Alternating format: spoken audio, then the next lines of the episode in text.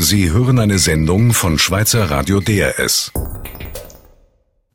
In Deutschland steigt SPD-Mann Pierre Steinbrück ins Rennen ums Bundeskanzleramt. Neue Sparmaßnahmen sorgen in Griechenland und Spanien für heftige Demonstrationen und der Bürgerkrieg in Syrien ist das Thema an der UNO-Generalversammlung in New York.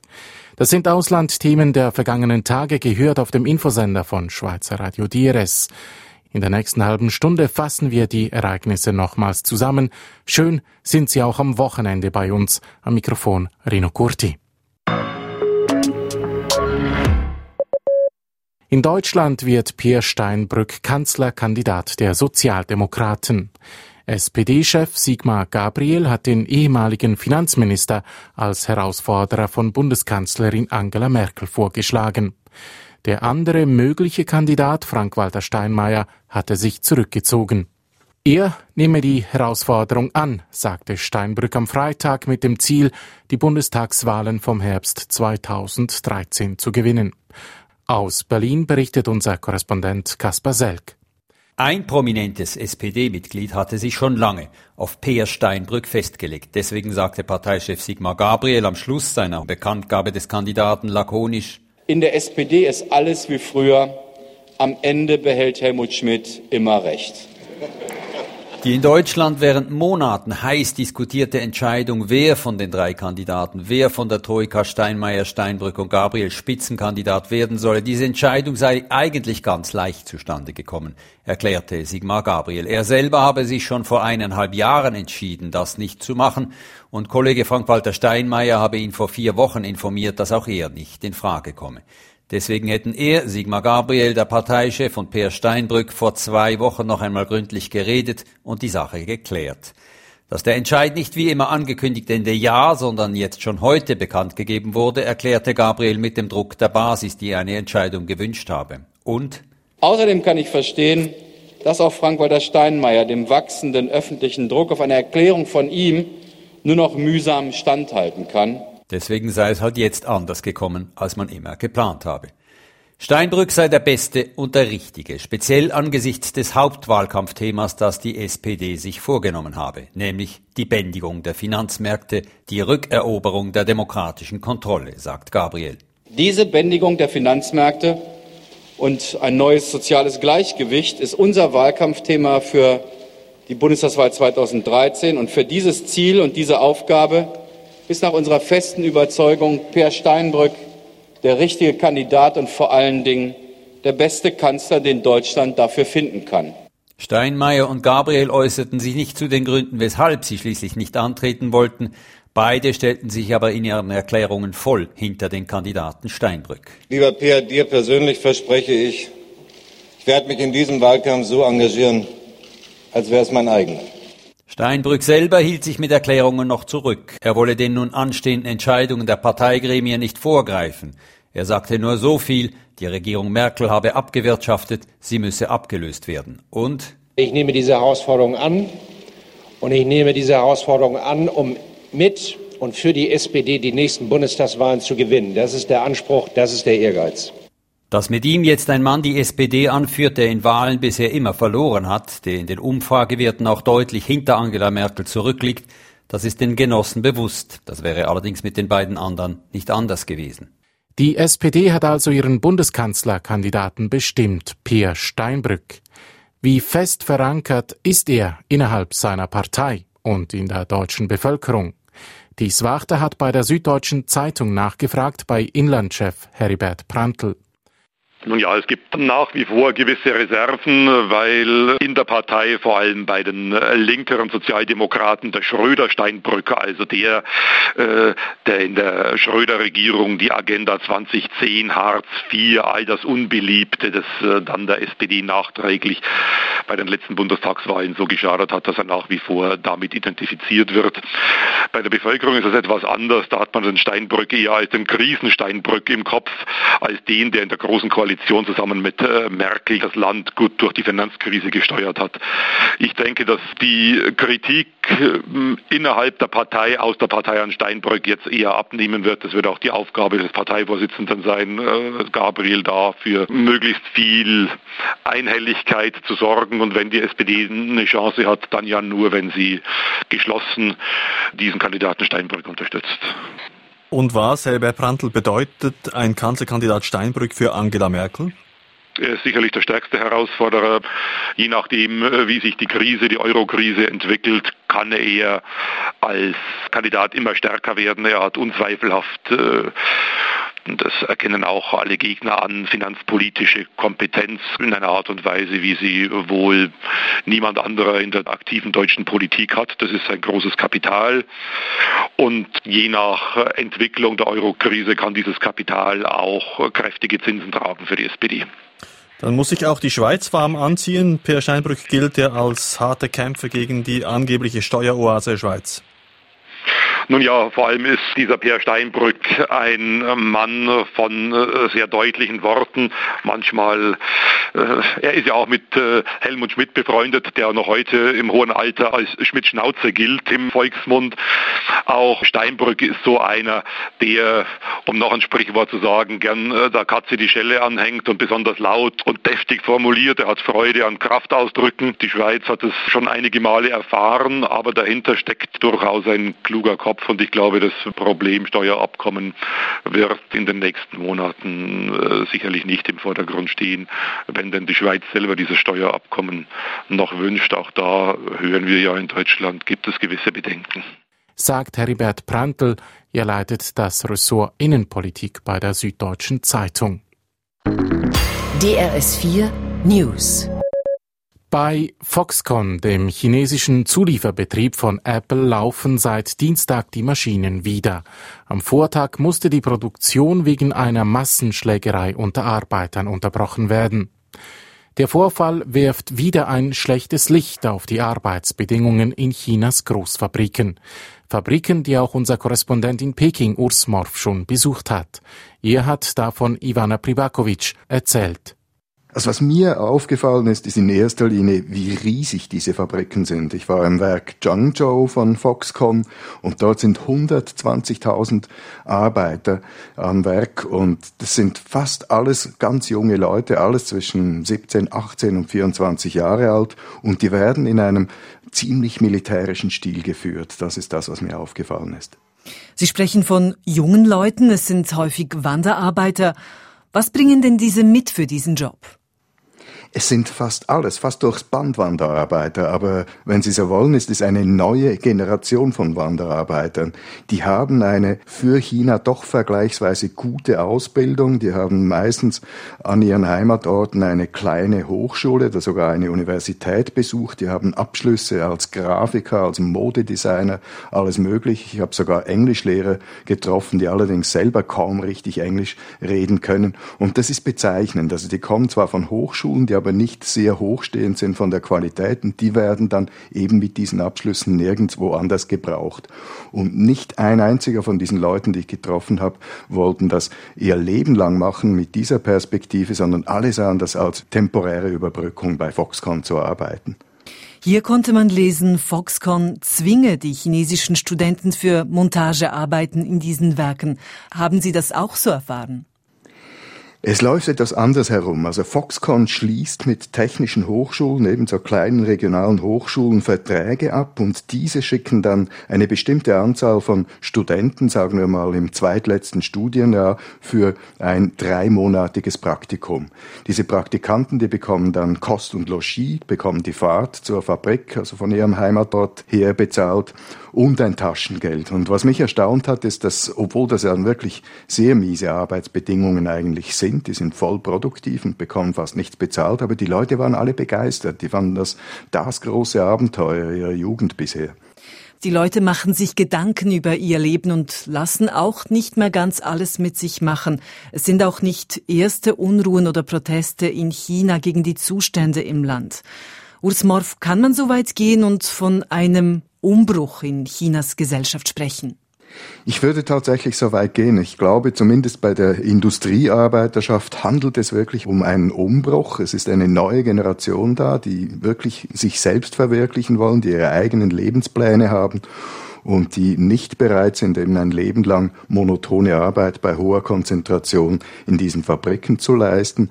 Und was dazu kommt, diese neuen Fabriken, die haben nicht wie in den alten traditionellen Fabrikbetrieben auch noch eine ältere Fabrikarbeiterschaft, eine altersmäßige Durchmischung, die dann vielleicht sich lindernd auf Spannungen auswirken würde. Urs Morf, unser Beobachter in Peking.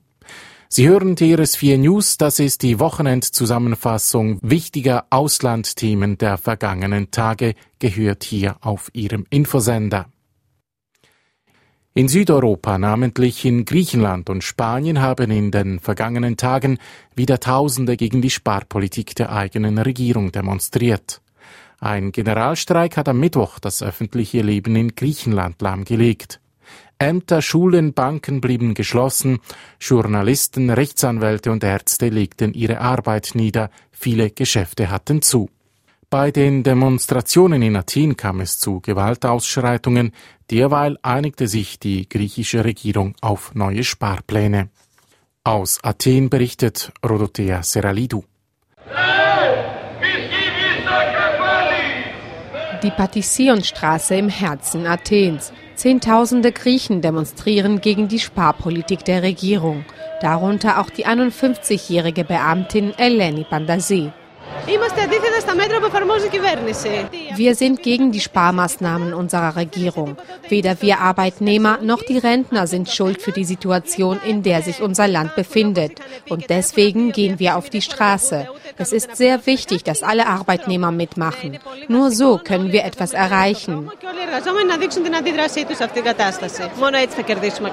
Eleni Pandasi ist beim Kulturministerium angestellt. Im Moment verdient sie rund 800 Euro im Monat. Vor den letzten Gehaltskürzungen waren es noch rund 1200 Euro. Dass die Regierung nun erneut Renten und Gehälter kürzen will, bringt sie aus der Fassung. Durch die Gehaltskürzungen kann ich jetzt schon meine Ausgaben nicht decken. Wir haben Verpflichtungen. Jeder von uns hatte sich einen Lebensstandard aufgebaut. Die sollen endlich die Reichen zur Rechenschaft ziehen. Die Ermittlungen gegen 32 griechische Politiker wegen des Verdachts auf Korruption, die zurzeit laufen, machen die Stimmung unter den Demonstranten auch nicht besser.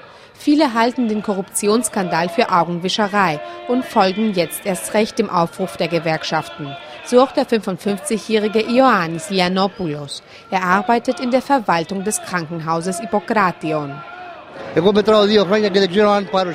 Ich habe noch zwei Jahre bis zu meiner Pensionierung und weiß gar nicht, ob ich überhaupt noch eine Rente bekommen werde. Ich habe jetzt schon 50 Prozent meines Einkommens verloren und das soll so weitergehen?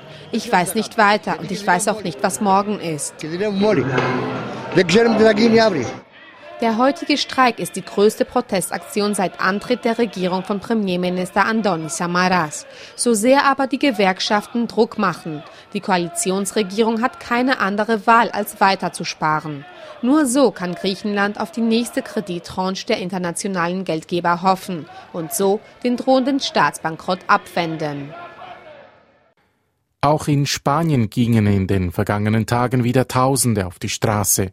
Am Donnerstag verabschiedete die Regierung in Madrid den neuen Haushalt. Dabei werden 40 Milliarden Euro gespart. Allein um 26 Milliarden sollen die spanischen Ausgaben sinken. Peter Vögeli hat unseren Iberien-Korrespondenten Alexander Gschwind gefragt, wo genau gespart wird eigentlich querbeet, aber die größten Brocken sind die Infrastruktur, das Erziehungs- und Gesundheitswesen, die Landwirtschaft, die alle zwischen 20 und 30 Prozent weniger Geld zur Verfügung haben werden. Auch bleiben die Beamtenlöhne ein weiteres Jahr eingefroren. Und auf der Ausgabenseite dürfen nur gerade die Pensionen und die Stipendien dem Teuerungsan äh, der Teuerung angepasst werden. Und gibt es einen großen Zuschlag, wie nicht anders zu erwarten, für den Schuldendienst, nämlich ein Brocken von guten 10 Milliarden. Es wurde bereits demonstriert in Spanien. Wird das jetzt noch heftiger werden?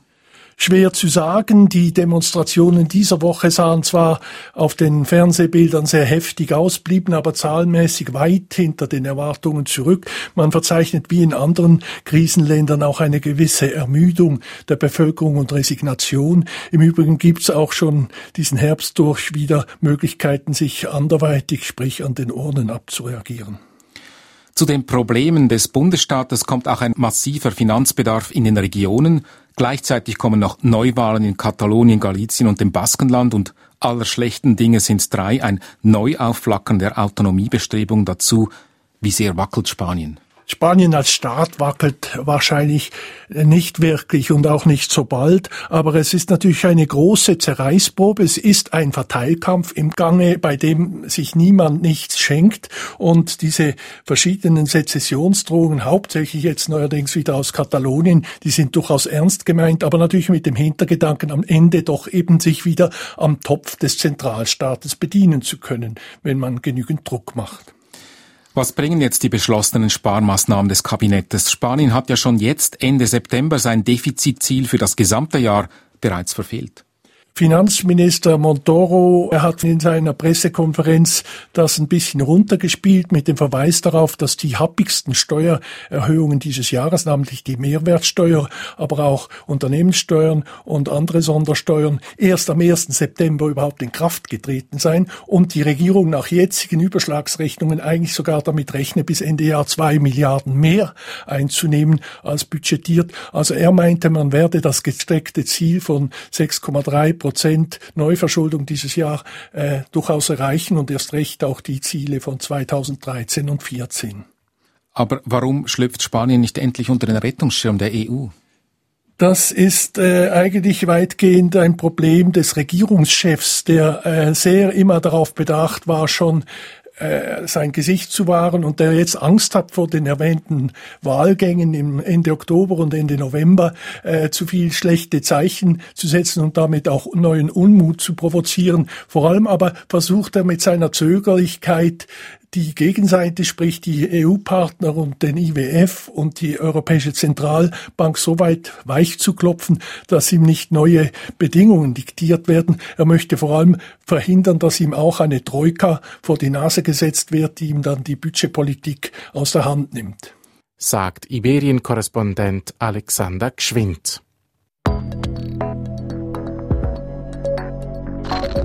DRS 4 News weiter nach Afrika. Dort in der Sahelzone sind immer öfter radikale Islamisten anzutreffen.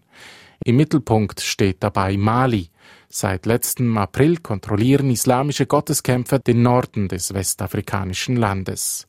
Jetzt schlägt die UNO Alarm. Bei einer Debatte diese Woche in New York wurde über eine Militärinvention in Mali diskutiert. Die amerikanische Außenministerin Hillary Clinton nannte die Region ein Pulverfass. Annette Lohmann leitet das Büro der Friedrich-Ebert-Stiftung in Malis Hauptstadt Bamako. Christian Weißflog fragte sie, wie gefährlich ist dieses islamistische Pulverfass in Mali denn tatsächlich? Das ist ein großes Problem, das mittlerweile ein regionales Problem, aber auch ein internationales Problem geworden ist. Seit Monaten strömen Kämpfer von islamistischen Gruppen, von terroristischen Gruppen zunehmend in den Norden Mali. Sie destabilisieren damit nicht nur Mali, sie destabilisieren damit auch die Region, die Nachbarn Malis machen sich große Sorgen. Und es ist auch ein internationales Problem geworden. Gerade Frankreich ist sehr besorgt über diese Entwicklung. Auch die Amerikaner sind besorgt und durchaus zu Recht. Es äh, besteht die Gefahr, dass sich ein Rückzugsraum für den internationalen Terrorismus dort bildet. Im Norden Malis ging es ja ursprünglich um einen Unabhängigkeitskrieg der Tuareg. Wie konnte es denn so weit kommen, dass sich Islamisten dort einnisteten? Ja, von Anfang an waren äh, mehrere Gruppen äh, im Norden Malis präsent. Äh, man hat zunächst eben die Tuareg-Gruppe, die sich für eine Unabhängigkeit für den Staat Azawad eingesetzt hat, äh, wahrgenommen, weil diese Gruppe dominant, auch militärisch dominant war.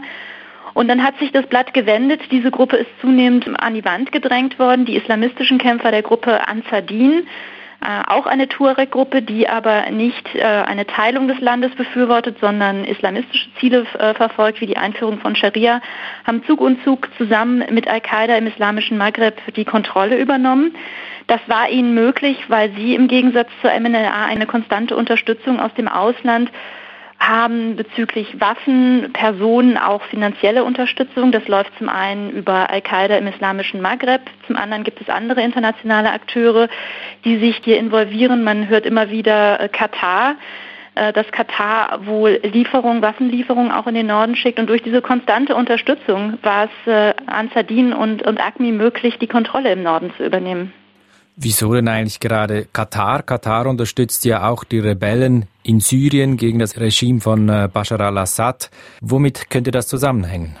Ja, da gibt es wohl persönliche Verbindungen zwischen dem Anführer von Ansardin, Yad Aghali, der vor einiger Zeit noch malischer Diplomat in Saudi-Arabien gewesen ist, der zu diesem Zeitpunkt äh, gute Kontakte wohl auch nach Katar geknüpft hat und äh, von diesen Kontakten zehrt er heute. Dadurch äh, kann er Unterstützung für sich und seine Gruppe organisieren. US-Außenministerin Hillary Clinton sieht einen Zusammenhang zwischen der Ermordung des US-Botschafters in Libyen und der Lage in Mali. Islamisten wollten von Mali aus den demokratischen Wandel in Libyen untergraben. Was meinen Sie, wie plausibel ist dieser Zusammenhang?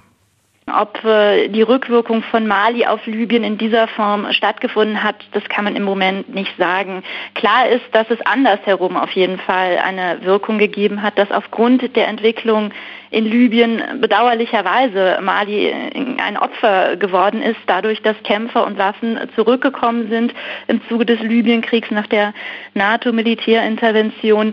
Dies hat Mali, den Norden Malis und auch die Region destabilisiert. Die USA vermuten ja hinter der Ermordung ihres Botschafters in Libyen die Terrorgruppe Al-Qaida im islamischen Maghreb. Sie ist auch aktiv im Norden Malis. Welche Rolle spielt die Al-Qaida im islamischen Maghreb insbesondere? Al-Qaida im islamischen Maghreb spielt schon seit längerem eine leider wichtige Rolle in Mali, aber auch in der Region Nord- und Westafrikas. Das ist keine neue Entwicklung, die aber nun zunehmend gefährlich wird. ACMI, das, also die Abkürzung von Al-Qaida im islamischen Maghreb, ist vor allem bekannt zum einen für die Entführung seit Jahren schon von Ausländern, vor allem von westlichen Ausländern im Gebiet der Sahara, aber vor allem auch über ihre Verbindung zur organisierten Kriminalität, vor allem zum Drogenschmuggel Sie kontrollieren die Routen, vor allem für den Kokainschmuggel von Lateinamerika aus durch die Sahara Richtung Europa und haben sich da insofern festgesetzt und äh, sich als Wirtschaftskriminelle etabliert. Und hinzu kommt eben auch die ideologische Motivation, die jetzt durch die aktuelle Krise stärker forciert wird. Al-Qaida im Islamischen Maghreb hat angekündigt, Nordmali weiter zu nutzen, noch stärker zu nutzen, als es in der Vergangenheit schon geschehen ist, um dort Terroristen auszubilden. Insofern ist das eine Dynamik, die uns auch im Westen durchaus beunruhigen sollte und damit ist eben auch die Internationalisierung dieses Konflikts gegeben. Sagt Annette Lohmann. Sie leitet in der Hauptstadt von Mali das Büro der Friedrich-Ebert-Stiftung. Und jetzt noch nach New York, wo am Freitag die UNO-Generalversammlung zu Ende gegangen ist. Viele Spitzenpolitiker haben sich am Rednerpult geäußert über die verschiedensten Probleme der Welt. Und doch hat kein Thema die Reden so beherrscht wie der Bürgerkrieg in Syrien. Zu hören waren markige, ja dramatische Worte. Bloß von Taten sprach niemand. Aus New York der Bericht von Fredrik Steiger. Den Anfang machte der deutsche Außenminister Guido Westerwelle. Wir dürfen auf keinen Fall aufgeben. Wenn wir aufgeben, dann geben wir die Menschen auf. Westerwelle leitet zurzeit den UNO-Sicherheitsrat und der befasste sich während der UNO-Gipfelwoche Tag für Tag mit Syrien. Generalsekretär Ban Ki-moon nahm in seiner Grundsatzrede den Ball auf. Er forderte von der syrischen Regierung, endlich freien Zugang für humanitäre Hilfe zu gewähren. Syriens UNO-Botschafter hörte im Saal zu, regungslos. US-Präsident Barack Obama machte anschließend klar, die Zukunft des Landes dürfe nicht einem Diktator gehören, der sein Volk massakriere. Der britische Premier David Cameron thematisierte vor allem die Massenmorde an Kindern. Schools used as torture centers. Children used for target practice. Schulen als Folterkammern, Kinder als Übungszielscheiben. Ihr Blut sei ein Fleck der Schande auf der Weste der Vereinten Nationen. Und Frankreichs Präsident François Hollande verlangte Taten, ohne zu sagen welche. 30 000 morts depuis 18 mois. Combien de morts encore devrons-nous attendre? 30.000 Tote bisher. Wie viele müssen noch sterben, so Hollande, bis die Welt handle? Handeln will auch die Schweiz im Rahmen ihrer Möglichkeiten. Bundespräsidentin Evelyn Wittmer-Schlumpf. La Suisse demande donc que les auteurs de violations graves des droits de l'homme répondent de leurs actes. Die Schweiz wolle dafür sorgen, dass die syrischen Kriegsverbrecher vor das internationale Strafgericht kämen. Viel weiter gehen will der Emir von Katar, Sheikh Hamad Al-Thani. Er forderte rundweg, dass die arabischen Länder militärisch eingreifen. Sein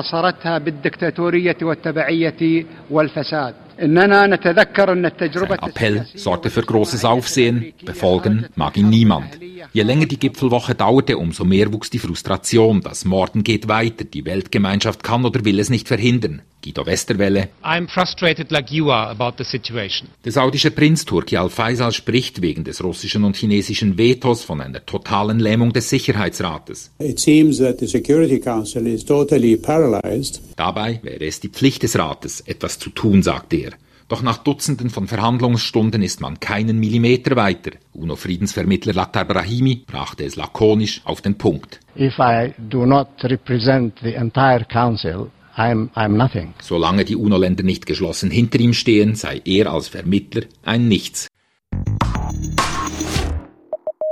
Syrien als beherrschendes Thema an der UNO-Generalversammlung.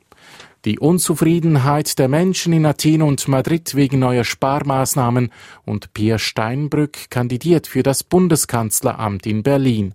Das sind wichtige Auslandthemen der vergangenen Tage, gehört auf dem Infosender von Schweizer Radio DRS. Sie hörten eine Sendung von Schweizer Radio DRS. Mehr Informationen auf drs.ch.